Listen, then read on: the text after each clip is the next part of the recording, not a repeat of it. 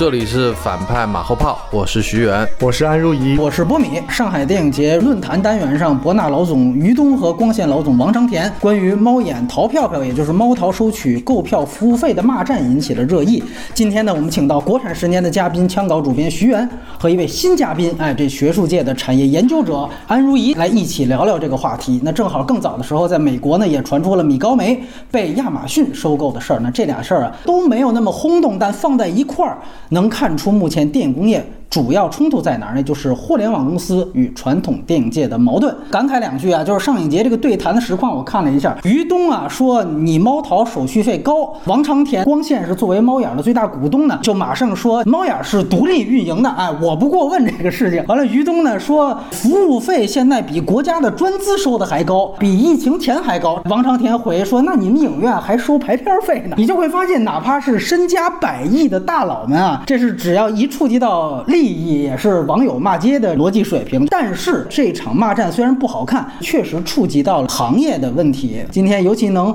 很有幸请到两位算是行业的观察者，可以一起聊聊这个事。首先，先说说他们争论的第一个焦点，就是这个所谓电商购票服务费是不是收的过高了？安先生怎么看这个问题？这次这个事情，它其实前因后果讲到两个点。首先提到专资办的这个费用，我们能不能应对疫情下现在的形态，给一些政策上面的缓和？比如说缓上三年再收，这个费用占在目前票房的结构的百分之五，另外有个百分之三点三专项的税费，总共加起来八点五，这个是上交给国家的部分。如意的意思就是说，明明他提了两点吐槽，这业内只敢报道跟国家没关系的那一点，就是电商服务费。舆论角度来讲，可能大家更关注就是行业大佬之间这样的 PK。那我也问问徐老，于东的博纳其实是制发放都有，他有院线，他也主要做出品。那么为什么他来挑起这个争论？记得是搜狐还是哪儿？的这个标题就是电影圈缺钱缺疯了吧？缺钱缺疯了。对，就是这一两年，先是税务风波、影视寒冬，加上这整个这新冠疫情导致的大萧条，这一分钱都不能随便浪费掉。那么服务费这东西比较微妙嘛，服务费是分两块儿，全国的影院它都必须用叫计算机售票系统，这是电影局强制要求的。最主要的是便于统计全国的票房，解决中国长期以来的偷漏瞒报的问题。而车牌系统呢，在市面上大概有三四家，里头有中国电影科研所这样的工字头的单位，也有一些民营企业，但。你们也能想象到，这民营企业肯定是大有来头和背景的了，背靠公家的。对，因为我在这样的一个公司供职过小半年，哦，所以我知道，其实从软件的这种应用性啊，或者说它的复杂程度，它谈不上多复杂，嗯，只要就是说它稳定不崩溃就行了。明白。那么这三四家呢，它都会要收一笔这个钱，而且它的材料费确实很贵，因为你想嘛，我们现在每一个影城都有那么多个自动售票机、取票机、打印纸，你要维护那。热敏纸没有了，你得人工去给它换的，所以这些费用还是有的。还有这个互联网这 A P P 的这个运营维护，一切一切都是要钱的，这个也无可厚非。那么就是说，到底这个钱该收多少，就说不太清楚了。软件那个平台，它一直要收特许专利费，你可以这么理解。那微软要收，为什么我就不收？这张票可能拆下来一两块钱。就是大家熟知的有什么火凤凰什么的，里边有阿里投资，哎，火凤凰了，满天星啊，满天星，哎，顶新呐，好几个。这个钱我觉得确实该收啊，我们提供了服务啊，这个信息化的服务。那于东的民营企业里头一个老大，体制内出来的，他有大佬的这个色彩，他既代表自己，同时也代表了行业。那无非就是说，现在我们电影票房出品方拿的太少。哎哎，因为是比较传统的一个分账比例嘛，你如果还是代理发行，你你还得给院线分，你给影院分，你分来分去，好多只能翻到百分之三十多的票房，所以对他们来讲，这个东西电商服务费确实是可大可小的呀。比如说猫眼淘票，你背后是那个大的平台，他们也不清楚这东西该怎么核算，而且刚刚安老师讲的，也可能也是项庄舞剑，意在沛公啊。通过这个引出来对专资的不满，对，因为专资疫情以来它的出。出手是很微小的，很薄弱的，专资收那么多，他不拿出来扶持，我也觉得很意外卖，明白？因为到了一个确实是个生死存亡的时候了。对对，那么你专资以前这么补贴每块银幕给多少啊？那这个时候你管杀不管埋吗？管生不管养吗？嗯，不排除有可能，专资它是老的广电系统和财政部联合办的这么一个专项的一个办公室，它的级别很高。我印象中，它可能跟电影局以前的级别可能是差不多，或者就矮半级。所以它的主要几个主事者实际上是财政部那边的系统的。既然电影局现在又拆给了中宣部以后，会不会就是这个部门的这个职能上会有一些微妙？因为毕竟以前是在一个大的一个政府盘子体系下的，而现在一个是党，一个是政府，我不知道这里头会不会有一些微妙的一些状况。也许我不要做，做了会错。对无为而治，对吧？对，当年像北京什么一块银幕补二十万，什么现在他影院都开不下去了，为什么你不赶紧补呢？因为这个钱是直接拿到财政部专门有个资金的，这个资金从九几年开始收，慢慢越来越多，越越来越多，因为中国票票房特别高。后来这个专资的披露，几乎每一年的两会啊什么都会说审计部门拿出来讲，这个钱收的特别不清不楚。过了一些年，审计部门可能也比较懂事了，也不再提这个事情了，因为这是个宣传口的事情。但是我相信，在影视行业都特别艰难的一个前提下，这是一分两厘的钱，我是要算进来的。那至于王长田的那个反击排片费，那这个就是个行业潜规则的东西了，应该是一个愿打一个愿挨吧。这个事情我真的不知道适不适合拿到台面上讲，我也可能就是当下一种应激反应吧。专资牵扯到公权力，徐老提到它有一个部门之间掣肘的问题，你会发现舆论在发酵的时候呢，基本上也就捡软柿子捏，不太提了。毕竟民营企业之间撕逼，大家可以敞开的骂，就是国家拿走那部分钱怎么使呢？咱们现在不是追究公权力的那个时代了，咱们就不要去问了。但是呢，电商居然还薅我们羊毛，那我们就得说道说道。这个是刚才两位提到舆论前提，但是呢，放在明面讨论，它都是一个把行业规则谈清楚的一个机会。一七年，你听我们有一期马后炮，正好是北京电影节，于东当时放话是说中国电影两三年之后就会变成一千亿，但是现在你看还是同一个人，还是官办电影节论坛，你看互相就是放炮，为什么你这个费用收的那么高？其实本质上它都体现出一个，就是原来我们都还有一个蛋糕越做越大的一个畅想，蛋糕一定会越做越大的时候，不太会想蛋糕怎么切，差不多就行，哪怕是少分点的人，他会寄希望于我们蛋糕越做越大，那份额就够了。现在我们说的是蛋糕应该就这么大了，那么这个时候。这刀法，你是不是胳膊肘向外切了点儿？这果子给人家多切了一点儿，没把我的切进去，那我就不干了。所以有人说，就百分之三、百分之五，至于不至于？哎，蛋糕只要做不大，它就挺至于。为什么说今天我们来聊这事儿？甚至你可以说，这不仅仅是中国电影的事儿。对吧？你说现在这么一个躺平时代，整个中国这个所谓狂飙突进的那个时代，都已经要是过去时了。那现在确实就应该聊聊公平分配的问题。二来就是行业准则的问题。所以我也想问问你，像如意，你是做产业研究的，有没有包括好莱坞那边关于所谓服务费啊、第三方费用这个有没有经验可循？首先，我们看到目前国内的票务电商，目前我们看到是两家独大，基本上拿到了整个市场。这个情况，海外的成熟电影工业体是比较少见的。有一个大的背景就是，国内的电影票的在线销售方是在国内互联网发展，在当时是滞后的一个情况下，它作为第三方来服务，来满足这种线下，帮他来解决线上购票这种服务。那国外特别类似于欧美，他们其实这种线上化比较早，这些院线它都很早有自己的售票平台，所以他们这种线上化是比较早的，反而导致它在早期不太需要有这样统一的在线的售票平台，这是导致中国在当时会出现了四家，后来变成三家，变成两家这样的一个趋势。那现在两家这样的格局比较建立起来之后呢，反而成了中国自己探索出来的比较独特的一个模式。那它除了售票之外呢，它还积累了大量的用户数据，反来在进行内容开发还有宣发方面，造成它目前是国内比较重要的一个电影产业的玩家的一个角色。当时王长田总第一时间先反映说，猫眼独立运营的，但是他当时在选择收购猫眼，他应该是有一些想法的。对，其实国内其他几家公司会选择说做垂直整合，万达已经这样做了，当时博纳也开始在做，但是光线其实当时选择了一条道路，就是他觉得电商的销售的角度对一个电影的排片的影响可能会比更大。他举了个例子，就是说我在这个 APP 上把这个影片放在第一页上，能够往前排三位，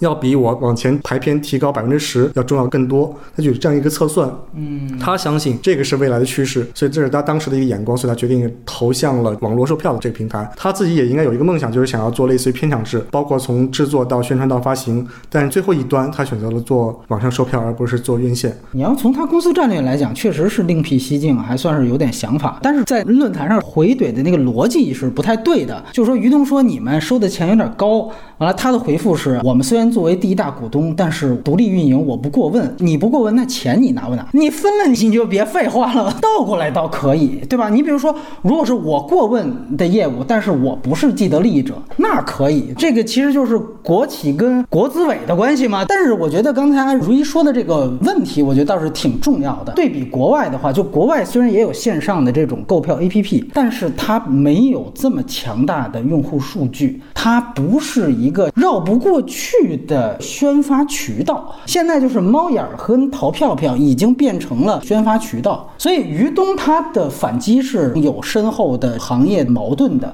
原因，就是在于实际上是我们在花钱养了一个最后我们需要供着的祖宗，就是以后我博纳就要再上什么片子，我都得需要看猫眼跟淘票票脸色，而你们能做大做强，其实是靠收取每张票电商服务费做起来的。它的槽点实际上是在这儿，就是如果你真的按照王长田的回复说，我们把这个几块钱分三份嘛，用在了刚才徐老提到软硬件维护，还有一部分还是回给影院。那如果仅仅是这样的话，没有人有怨言。但问题就是在于猫淘它作为 APP 已经是必不可少的一个宣发渠道了。那这一点我不知道徐老师怎么看？这就是后发国家的一些优势吧。对我们大多数中国人来讲，通过手机购物很正常，但对老外来说还是挺难想象的。但是在我们这个互联网电商的这么一个大平台上，所有一切都是拉平的，包括我们的电影院都是拉平的。你去万达看和你去别的一家博纳看是没有区别的，因为放的片子都是一样的。对对对。但对大多数的外国的电影院来讲是不一样的。欧美还有很多艺术影院，那我只能通过你的官网去买票吧，嗯或者我就排队去买票。在中国所有的影院都是一样，所以我可以在一个统一的平台上买东西。电商的一个变化和我们整个国家是一个特别大一统，所有东西都一刀切的，这是大的一个现象落在这个小的事情上的。因为对老外来讲，很多电影资讯他们不是通过这个售票系统来获取的，他们还是通过传统的，比如电视啊、报刊呐、或者他自己的一些其他的一些社交平台。而我们这个有趣在于，淘票票背后是阿里，然后猫眼它跟这个哦光线是又是一体的。我记得于东前些年也说过嘛，我们所有的中国电影人回头都给 BAT 打工，某种意义上讲也是对的啊，因为我们的生活方式就是用 BAT 构成的这么一个网络比特世界。如果不是说现在形势不好，他们也不会那么计较。形势不好不是暂时的，本来就是狂飙突进时代已经过去了，就到了该平稳飞行的阶段了，对吧？这是个新常态。徐老这个话我觉得非常对，本质上是咱们中国人太聪明了。海外最早也有线上购票。但是老外笨，人家购票软件就是购票，没想着用购票软件干别的。大家回顾一下猫淘他所做的事情，就是你在我这儿买票，这是个引子。你到我这儿来之后呢，哎，你看完你得打个分儿吧？那一打分儿，我这儿就能建立一口碑榜。我就成了一个权威评价体系。完了呢，我给自己插根草，找个上尖儿是光线，我又成为了一个上游的宣发利器。我就是携数据，我可以各种玩法，我全来了。有一个感叹就是，比如我去哪个店去吃饭啊。现在好好跟服务员打招呼，人都不理你。扫码点餐，一扫码就是先关注公众号。每一个小餐馆恨不得你关注的公众号都要打造成我这是一个关于生活方式和生活体验的。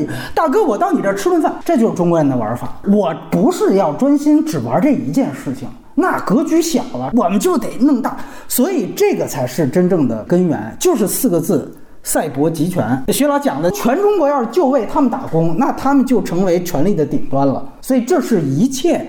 于东作为一个传统电影人，他和这个科技公司背后互联网公司的一个张力所在。因为本来之前就谈到过，就是猫眼儿，你是又当裁判又当球员。所谓的这个电商服务费，它只是一个引子，帮我们引到了这样的一个可能以后这个矛盾会越来越激烈的这么一个行业现状来。就我们都讲到说，包括博纳，包括光线背后其实都是一个金主爸爸，都有阿里的身份，腾讯也是往上投了好几家，所以互联网企业是无孔不在。刚才讲到一个大的背景，就是说这个环境不好，我最当下的一个环境不好就是端午节档期数据实在是太差了。对，今年新出的数据说是五年来最低，最低可能也让几位大佬皱紧眉头。去年的时候，于东总就说，到了今年的六月份，中国的影片就会断档，没有足够的影片来供给市场，所以就到这个端午节就不行了，是吧？其实咱们总结为就是两种集权，你专资代表的是一种，电商付费代表是另外一种。聊到这个事儿呢，正好五月底的时候，在北美那边，亚马逊把米高梅给收购了。米高梅除了一个零零七之外，其他老的 IP 都没什么影响力了，什么粉红豹的都早就过气的一些 IP。说半天，它八十五亿美元收购嘛，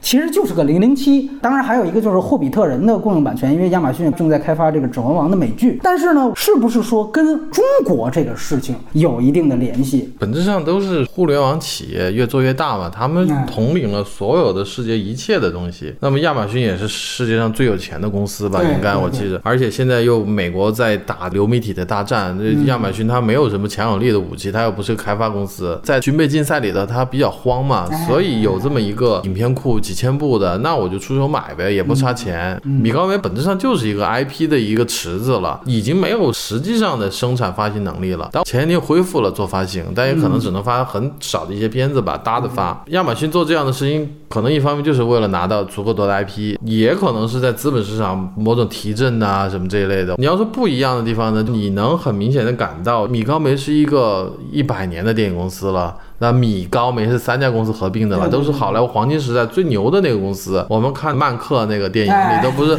就专门演这个梅耶独裁，对，盛气凌人嘛，他代表了整个好莱坞那种制片人的那种形象吧。就是我文章里头提到过，我就说一个是当下最美国时髦的企业，收了一个一百年前美国最时髦的企业。因为我们在片头都看了那个雄狮，全世界都在看这个东西，有一种权力交接棒的感觉。但是你就能感觉到一个很强的历史纵深，就是说亚马逊这样的新企业，它看中的都是那些老的历史的东西，包括零零七也是六十年代的东西了。但是你在我们这国家你是看不到有纵深的东西的，所有东西都是速朽的，高仿 A 货造成的这么一个经济繁荣，版权 IP 毫不重要，毫不值钱。换句话说，你能想象腾讯把老的长影厂的片库花大钱买吗？绝对不可能啊！在我们这个国家里头，这些片子也不会值钱的。真正干这件事情是于东嘛，把这个威虎山样板戏拿出来干，反倒是传统电影人在做传统电影人的事儿。我记得当时米高梅的收购案，基本上国内这边都还是哀叹传统电影时代翻篇儿啊，给互联网媒体打工。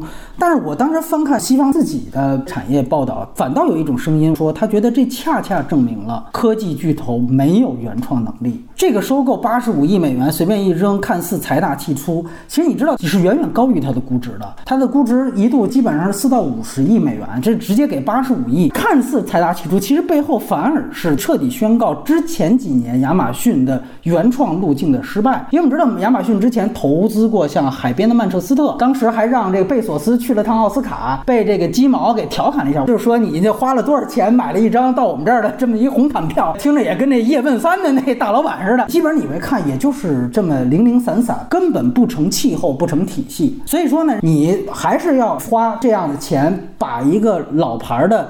电影公司买来，等于是借助传统电影公司的遗产和 IP，以及其实还有专业团队，指的就是零零七的这个布罗克利家族，对吧？因为他们是主控零零七的团队，你仍然还要尊重人家的创作方式，证明你自己是没有这些东西的。你自己试图想搞原创，你是没搞出来的。迪士尼现在要搞起来的话，你是要被超车的。所以说他才做了这样的方案。他其实如果跟中国对比，就像刚才徐老说的，它体现出来的还是一种尊重。还是一种美国电影工业深厚基础所在，这个专业性让哪怕你再有钱的这样的门外汉，也不得不去遵从我的玩法。你只能以资本的方式介入进来，就像当年，比如说我们说日企牛逼的时候，也是要买，但是你没钱了，你退，好莱坞还是好莱坞。但是你看中国就是不一样，对吧？我们之前也都数字吐槽过，优爱腾自己买一个忠犬八公，说我是爱奇艺原创电影，我们实际上是瞧不上传统电影，没有电影行业，只有我互联网。行业，我是拿我这套规则去覆盖你那套。刚才徐老师讲到，好莱坞它有很成熟的可以用来交易的资产，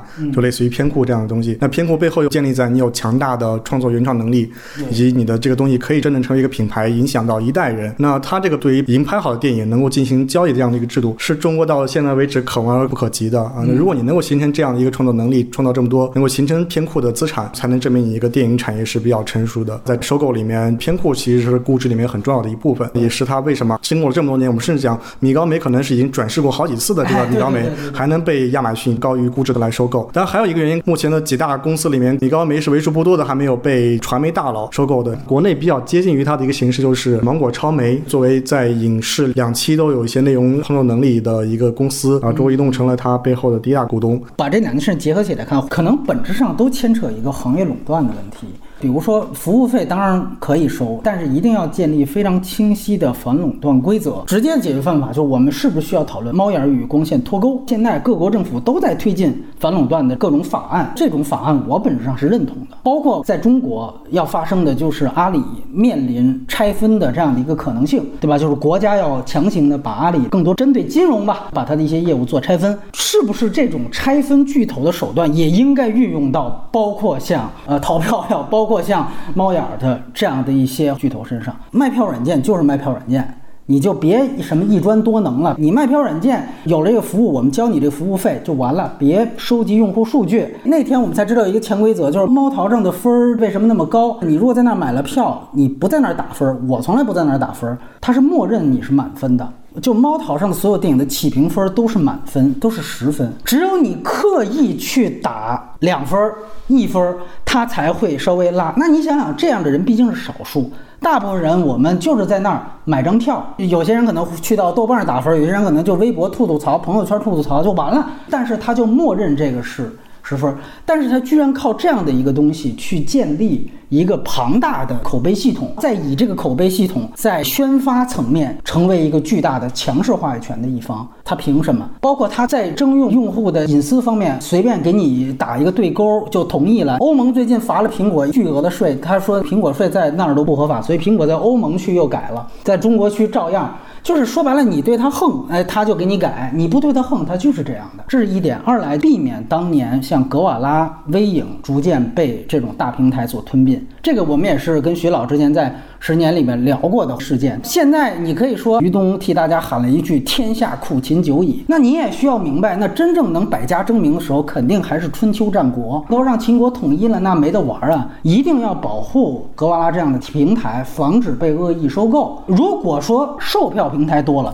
那根本就没有于东担忧了。有一家服务费高，那你去选另外一家不就完了吗？这就变成一个市场选择了。只有现在垄断成为两家，这两家一通气儿，你像最近这联合声明，他们两家一商量，直接就能串供了。那当然不行了，所以这其实就是一个反垄断的问题。最近不是要上影节吗？大家又在抱怨不同影城取票难这个问题，只能当影城去取票。我就又想起当年格瓦拉的义举，就是说宁可格瓦拉的团队自己人肉去给大家送票，也能让大家最及时的看上电影。你现在没这个现象了，人家高高在上，对吧？人家是阿里系，是王长田，都是大佬巨头。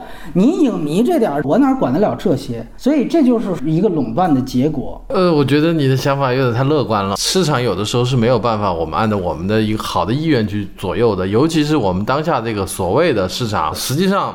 我们的政府是特别乐意见其其成的，比如我们的生活币 BAT 分割了，你就想想吧，我们俩做的这些号，经常文章就无故消失了，就因为他只要盯住这个平台就可以搞定了，他肯定不希望你越来越多的平台，这个政府是一定非常希望这些平台越少越好，而且我都能统一管起来越好，尤其你说要把它拆分掉，电影行业是个非常小的一个买卖。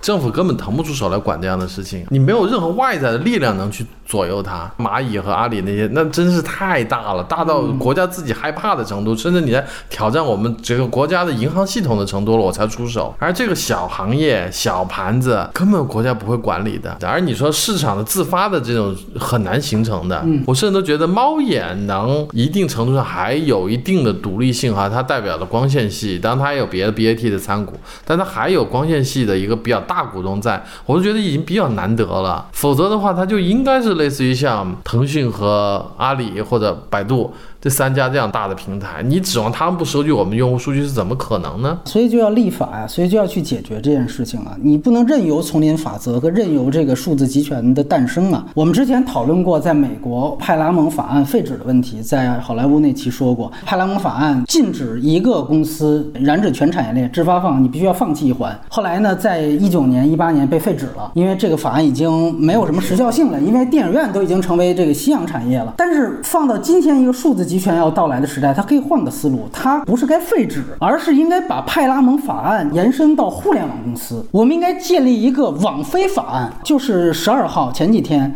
美国众议院啊。在美国提了一个终结平台垄断法案，它就是在针对包括亚马逊在内的，我们说就是硅谷 Fly 啊，就是这个 F L A G 各代表的一个这个硅谷巨头，就是要政府强行推进一个法案，把这些公司进行结构性的拆分。具体的一个核心内容就是平台不能同时拥有内容，在线平台拥有利用该平台销售或提供产品或服务的业务，或者说将销售服务作为使用平台使用条件的业务，将属于违法。这就是中终结平台垄断法案的核心。在我看来，它就是一个延伸到了互联网平台的派拉蒙法案。原来最早期阿里也是挺健康的，就是淘宝。淘宝是个 C to C 的这么一个平台，比如说徐老卖手账，我作为一个买家来买；马云，你只是一个平台提供方，手账不是你出的，徐老也不是你家亲戚，我也不是马云过来刷单的。这样的法案就是要求行业回到这样的状态。具体到电影界落实这样的，我觉得特别简单啊，那就是阻止一切平台公司做内容，比如网飞这样的，你可以欢迎用户来上传，但是你自己就是一个。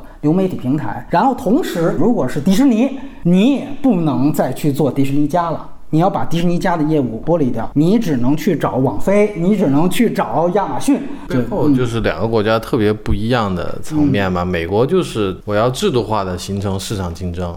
竞争越多越好。我定了一个法律，大家遵守法律就行了，我不需要一个更高的制裁者。而我们中国一直就是一个大一统的，而且现在这迹象越来越明显了。民营企业的这种大一统是上面特别乐意见到的，而且也符合我们这民族性格。大家就希望被管起来，有了问题我就晴天大雷来出来，霹雳手段给我解决了就好了，直到下一次又出事情。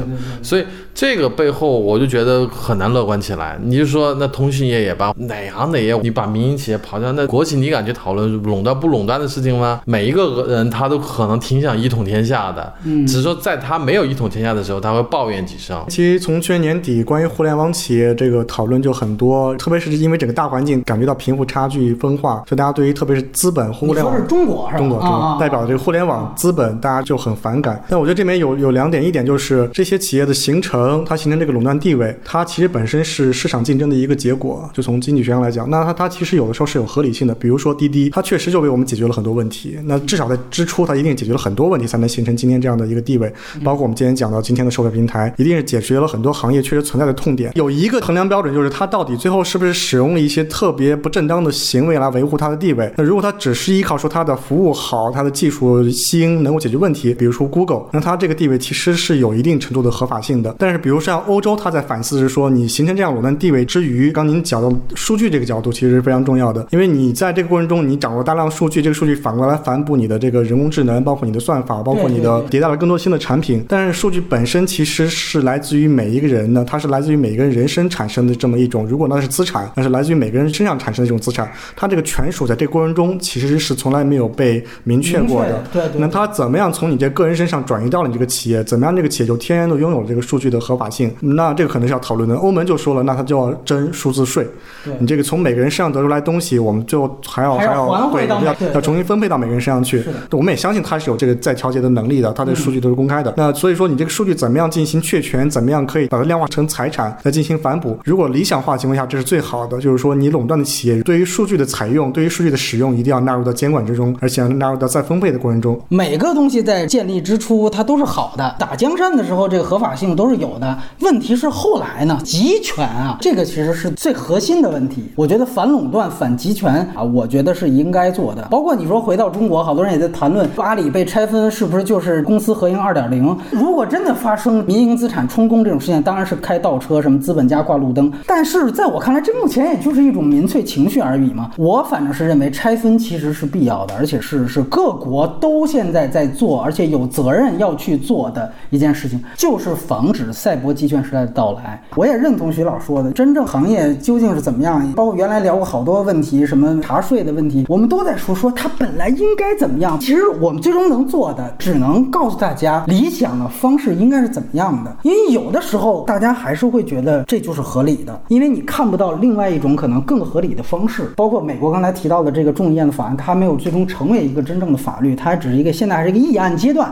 那它也许也可能通不过，因为美国它有强大的游说制度，那 flag 又不是 吃干饭的，对吧？也可能会阻挠这种看着自己被拆分的法案出现。因为我也之前查到发现，就是微软曾经也面临过被拆分，对吧？九六年的时候，有的时候还真就能扛下来。所以也看他们自己的内部的活力，但是终归它作为一个参考标准跟参考样本啊，历史的派拉蒙法案，未来有没有？网飞法案，我们拭目以待。我自己其实还是比较支持市场化的，我觉得可能包括中国电影产业，可能最大的问题还是市场化不够，还不是更需要监管。你认不认为法律法规把细则明确化，跟规章制度化？呃，特别是我们现在面临很多新的问题，就比如数据这样东西，在以前是不会被认为是权利或者资产的。对，那它一定是需要在经过了学者在研究分析之后，它一定要是诉诸到我们这个思考体系里面的。哎，因为你不能是野蛮发展。就比如说刚才讲到了，我自己的微信现在因为我用的 ID，所以它会每次打。开的时候，它会有欧盟的 GDPR 的提示，它会说你要关注之后，它会摄取什么什么什么权利。我可以想象到，如果没有这个法案，你现在就关注了一个公众号，你有多少的数据就要被泄露出去？因为它时代进步的太快了，人们对于这个的意识可能有时候没有那么强，所以才需要确实落实到法律上来进行一个保护。那我就想说，这次上海电影节就是大家讨论资本。半年之前的时候，我记得当时几个老总，王当年总还说是电影行业对不起资本。这半年大家又说是资本不愿投钱了。呃，但我要说的话就有几个概念。第一就是大家总在骂资本，但资本这个概念到底是是什么？一直没有讨论清楚。比如说，当马云和孙正义在一起的时候，孙正义就是资本；嗯，但是当马云跟王长田在一起的时候，马云就是资本；嗯，但是当王长田跟饺子导演在一起的时候，王长田就是资本。哎，所以资本是一个产业里面运转里面，它是一个一个要素，它不是代表了一个对立面。至于它到底是什么样的性质，它本身是中立的，哎那要看你怎么用了。就有时候人们讲说电影行业被资本怎么怎么样，那对于投资方来说，我觉得大部分中国电影是亏的情况下，其实中国电影投资人其实是很不错的。资本本身它是必不可少的，而且资本一定是推动一个社会向前进步、创新发展。只要在目前的这样的体制下，它是一个必不可少的一个一个水或者是一个资源。但目前来说，我觉得中国电影产业还是市场化不够的问题，还不是要去除资本的一个问题。我也不是在呼吁要监管，而其实是要把规则明确清楚。这个规则是可以通过立法和执法的方式来执行的，所以这个也不是一个二元，除了野蛮生长就是青天大老爷，它有另外一套，就是大家把规则体系谈清楚。特别是有一类东西一定是属于市场例外的，就是跟人相关的。刚讲到的数据，比如人的思想。这些东西一定是难以去用市场来衡量的，包括我们讲的数据，那一定要谨慎再谨慎，因为太多的这些东西我们都还未知。几十年前人们还不知道这些东西，但现在突然就变出来，那这些东西一定是要谨慎的。我是觉得从市场逻辑角度来讲，人们还是要先退一步，先先去看一看。资本不是一个贬义词啊，它是中立的，我我是同意的。但是就是说，从另外一方面，中国电影亏钱，但是我们是不是要感恩他？我觉得也不是。就用王长田在狡辩的时候说的另外一个事儿吧，就他说，虽然电影作为产业产值没多大，但是它的影响力大。这个我觉得不是说乐观，它就是一个客观描述。电影它还是有影响力的。《阿凡达》的票房是十亿美元，义乌小商品批发市场每年的产值可能是好几十个《阿凡达》。但是你说义乌小商品它对于人们的这个影响和一个《阿凡达》，哪个在全球心目当中的价值大？那一定是《阿凡达》。这就是电影工业不一样的地方，这也是资本为什么愿意投钱的所在。他不再指望这赚钱，但是这可以给他或许获得很大的影响力。这就是电影人可以拥有的一个议价砝码。我们也必须得警惕，如果他越来越变成抖音，越来越多在手机上看。那这个影响力就会越来越小，它不是一个资本和钱的逻辑。刚这一点，确实我们在讲到说新时代的话，电影的给我们引起了很多的担忧。除了影响力之外，还有两个点，一个是举例子，比如之前那个渣版的《正义联盟》，那它当时其实一个很大的特点就是它的时长是四个多小时，那它突破了一个传统院线播放的时长。嗯，那这种时长恰恰是反而是流媒体时代造成的。那它也就说明了院线时代是不是给电影创造其实加了一层枷锁。这个事情在 DVD 时代就已经出现过嘛？四个多小时的《指环王》的导演加长版，DC 也宣布并不把这个作为一个接下来发展宇宙的方向啊，这只是扎导的个人创作，甚至还在谈 DC 现在要被迪士尼收购过去了。它对主流电影更多是个辅助作用嘛？关于这个事情啊，我最大的感受就是，中国的电影业真的是走到了一个拐点的感觉了，就有点撕破脸皮的讲这些事情，一定是形势太不好了。包括端午档这么潇洒，放眼望，